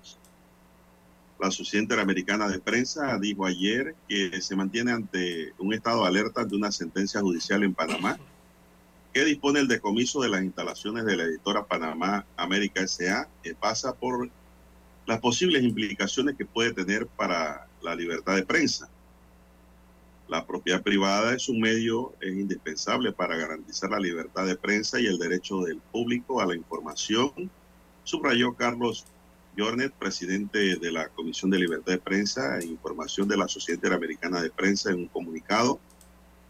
Si bien somos respetuosos de las decisiones judiciales y habrá que esperar por otras instancias de la causa, nos preocupa que los panameños pierdan una fuente importante de información y que y qué estrategia adoptará el gobierno en caso de que se ratifique la condena de incautación, agregó. El comunicado publicado ayer por la organización con sede en Miami se hace eco de que el lunes pasado el juzgado segundo liquidador de causas penales condenó en primera instancia al expresidente Ricardo Martinelli y a otros acusados por el delito de blanqueo de capitales en el caso conocido como New Business sobre la adquisición del grupo de PASA en 2010 con fondos públicos. El tribunal ordenó el decomiso de las acciones de PASA a favor del Estado y la administración de los bienes muebles e inmuebles de la editorial que publica los diarios Panamá América, Crítica y Día a Día y condenó a Martinelli a 10 años de prisión y 6 meses más. Entonces, Jordan, director periodístico de La Voz del Interior de Argentina, dijo que la Sociedad Interamericana de Prensa estará atenta al desarrollo del caso, vigilará el debido proceso y el papel que el gobierno jugará sobre el futuro del grupo editorial, así como la transparencia del proceso. La Sociedad Interamericana de Prensa desde 2017 ha incluido en sus informes sobre libertad de prensa el conflicto judicial por la compra de PASA. El caso fue parte de resoluciones y los ejecutivos de PASA expusieron sus puntos de vista en la asamblea de la organización, César. Así que pues la sociedad está preocupada por el futuro del medio de comunicación y la forma y el manejo que le vaya a dar el Estado en caso de que esta sentencia sea ratificada y queden firmes. Así es, simplemente Son las si la, 7, 8 sen- minutos. si la sentencia es ratificada, don Juan de Dios, lo que ocurriría es que Editora Panamá América, todo, toda editora de la empresa completa, pasaría a, propiedad del Estado panameño, ¿no? Eh, dado que se probó que esa empresa fue adquirida en diciembre del 2010 con fondos públicos, producto eh, del adelanto de pagos por avances de obras eh, de contratistas, o sea, era dinero del Estado. Pasaría entonces a, manos del Estado panameño. El gobierno tendría que tomar una decisión, ¿no? Digo, parte de lo que tiene que ver con el Ministerio Público eh, y también el propio gobierno en lo que sería la administración o, la decisión final que tomarían, porque hay procedimientos cuando estas cosas ocurren, don Juan de Dios, cuando eh, eh, de propiedades pasan ¿no? al gobierno. Hay unos procesos allí eh, que podrían llevar incluso a la liquidación de todos esos bienes, pero eh, si el gobierno toma otra decisión, eh, podría pasar otra cosa. Así que se habla mucho de liquidar, desmantelar, se habla mucho de concesionar, se habla mucho de licitar eh, estos, estos, estas propiedades o, este, o esta editora Panamá América una vez pase al gobierno, al Estado central, cuando si se confirma entonces la sentencia, don Juan de Dios. Por eso allí entonces la preocupación por parte de eh, no solamente de los gremios internacionales eh, que tienen que ver con prensa, don Juan de Dios, también los gremios locales, Colegio Nacional de Periodistas, Fórum, los propios medios de comunicación, periodistas, comunicadores sociales, eh, están preocupados por la situación de lo que puede ocurrir con Panamá América, la editora Panamá América. Primero, eh, bueno, en Panamá hay que entender que hay libertad de expresión, hay libertad de prensa. Eh, y precisamente Editora Panamá América es el mejor ejemplo de ello, de que aquí hay libertad de expresión, ¿verdad? A pesar de la, de la, eh, de la línea editorial que mantenían los periódicos de esta, o mantienen los periódicos de esta empresa. Entonces, eh, hay que conocer un poco de los medios, don Juan de Dios, hay que conocer qué, es un periódico para ver cómo se toman decisiones como estas, don Juan de Dios. Eh, porque unas cosas, veo que el, ambiente, las opiniones en cuanto a esto de Editora Panamá América se van mucho a que porque tienen una línea editorial eh, definida, ¿verdad? Ahora quieren disolverla, quieren como eh, desmantelarla eh, por esa situación. Y no creo que deba ser la mejor solución, don Juan de Dios. Recordemos que es un periódico, recordemos que es una empresa privada eh, y no simplemente dentro de la estructura del periódico eh, todos trabajan en la línea editorial específica. No, allí son los menos los que trabajan en la línea editorial, don Juan de Dios. Realmente un periódico, en un periódico, la mayoría de los trabajadores no son los periodistas. En un periódico la mayoría de los trabajadores son otros, son administrativos, los que están, eh, no sé, eh, en el tema de aseo, del transporte, de la distribución, de contabilidad, de administración, o sea, es otro tipo de personas eh, que están laborando dentro de un periódico. Re- regularmente la menor cantidad son los que están en las redacciones y que llevan el tema de la línea editorial. Así que, bueno, habrá que esperar la decisión que tome finalmente el Estado central una vez se den todos estos pasos, todos estos procesos. Eh, porque ahí hay un tema de libertad de expresión y libertad de prensa eh, que cuidar eh, y también analizar la temática de los decenas de trabajadores que hay dentro de esa empresa editora Panamá América, don Juan de Dios. Bueno, ya esto es, don César, como quien dice, adelantarse al futuro, ¿no? Porque no sabemos realmente cómo este caso va a terminar. Así es. El que diga que sabe y tiene cómo va a terminar, don César, que me diga cuál es el gorrito del zodiaco que va a jugar. Y todavía hay muchas cosas que pueden ocurrir, mucha tela que cortar. Y en caso tal, don César, de que pues las preocupaciones de la Sociedad Interamericana de Prensa a futuro se lleguen a concretizar, de que el Estado tome Control. eh, el medio, la empresa, pues, al Estado le quedan dos alternativas. Darle continuidad laboral a los empleados que están allí o liquidarlo pagándole todos sus derechos, don César, Así es. Pagándole todos sus derechos laborales. Son dos cosas que pueden ocurrir. Porque al final de la historia el Estado no tiene por qué quedarse operando con tres medios de comunicación. Tendrá que licitarlo, que es lo creo que creo que es más lo más saludable Sería lo más saludable, exactamente. Venderlo, pues, licitarlo, venderlo. ocurrir. Sí, venderlo mediante licitación, Transparente y todo, ¿no? transparente, así es, y por y el, el- que haya un, pre- un precio, pues que el Estado recupere lo que dice la juez en su sentencia ha perdido. Recordemos que ese dinero que está allí en juego, en caso tal de ser cierto, don César, la comisión del hecho punible establecido en la sentencia, esos son dinero de todos nosotros, de todos los panameños. Así mismo es. Y el Estado tiene que darle el mejor uso posible a esos recursos. Caso contrario, pues de resultar absuelto o qué sé yo, o revocada la sentencia, pues entonces quiere decir que los bienes sí son privados y que corresponden al poseedor de los mismos. Eh, Estoy hablando de la manera más objetiva posible, ¿no? En cuanto a los medios de comunicación. Lo que no debe hacer el gobierno es, si hay condena, quedarse con los tres periódicos haciendo campaña política, Creando un ERSA. haciendo promociones políticas, gastando más recursos del Estado en eso, porque la operación de un periódico cuesta mucho, Sí. cuesta mucho dinero, don César. Y al pasar estos medios al Estado, créame que eh, la publicidad privada se va. Entonces, ¿con qué lo van a sustentar? Con la ¿Con estatal. publicidad del Estado? No, señor. No estamos para eso. Los dineros Así del es. Estado se necesitan para educación, seguridad y salud, básicamente, don César. Así Son las don Juan de 7:15 minutos, don César. Vamos a hacer una pausa y regresamos. Noticiero Omega Estéreo. A esta hora establecemos contacto vía satélite desde Washington. Gracias a Banco Aliado. 30 años. ¿Qué quieres crear?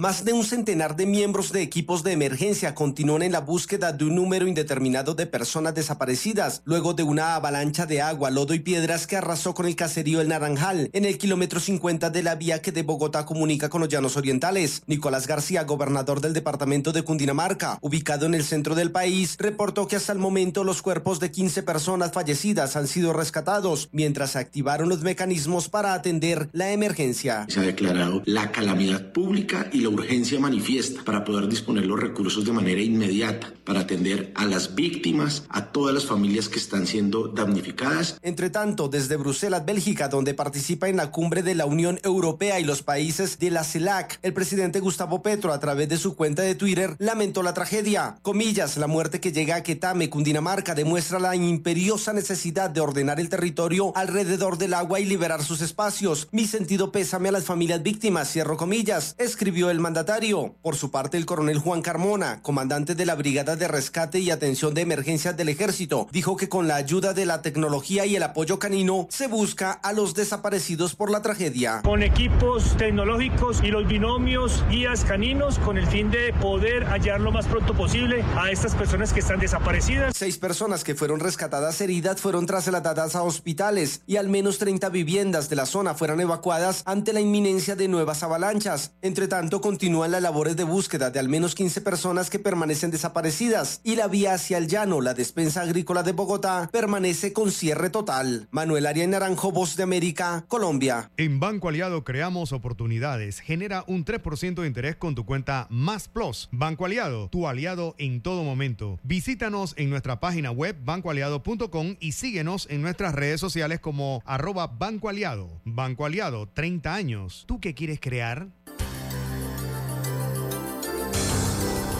El reportaje internacional llegó a ustedes gracias a Banco Aliado. 30 años. ¿Qué quieres crear? Omega Estéreo, 24 horas en FM Estéreo. Problemas de tierra, reclamos por accidentes, despidos injustificados, reclamos de herencias, sucesiones, daños y perjuicios. Todo problema legal civil, penal y laboral, consulte al 6614-1445. Licenciado Juan de Dios Hernández le atiende. 6614-1445.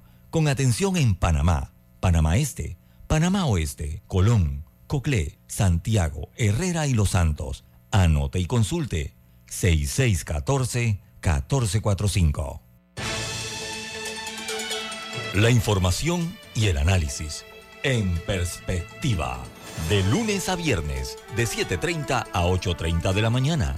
Con Guillermo Antonio Adames, Rubén Darío Murgas y Camila Adames Arias. En perspectiva. Por los 107.3 de Omega Estéreo. Noticiero Omega Estéreo.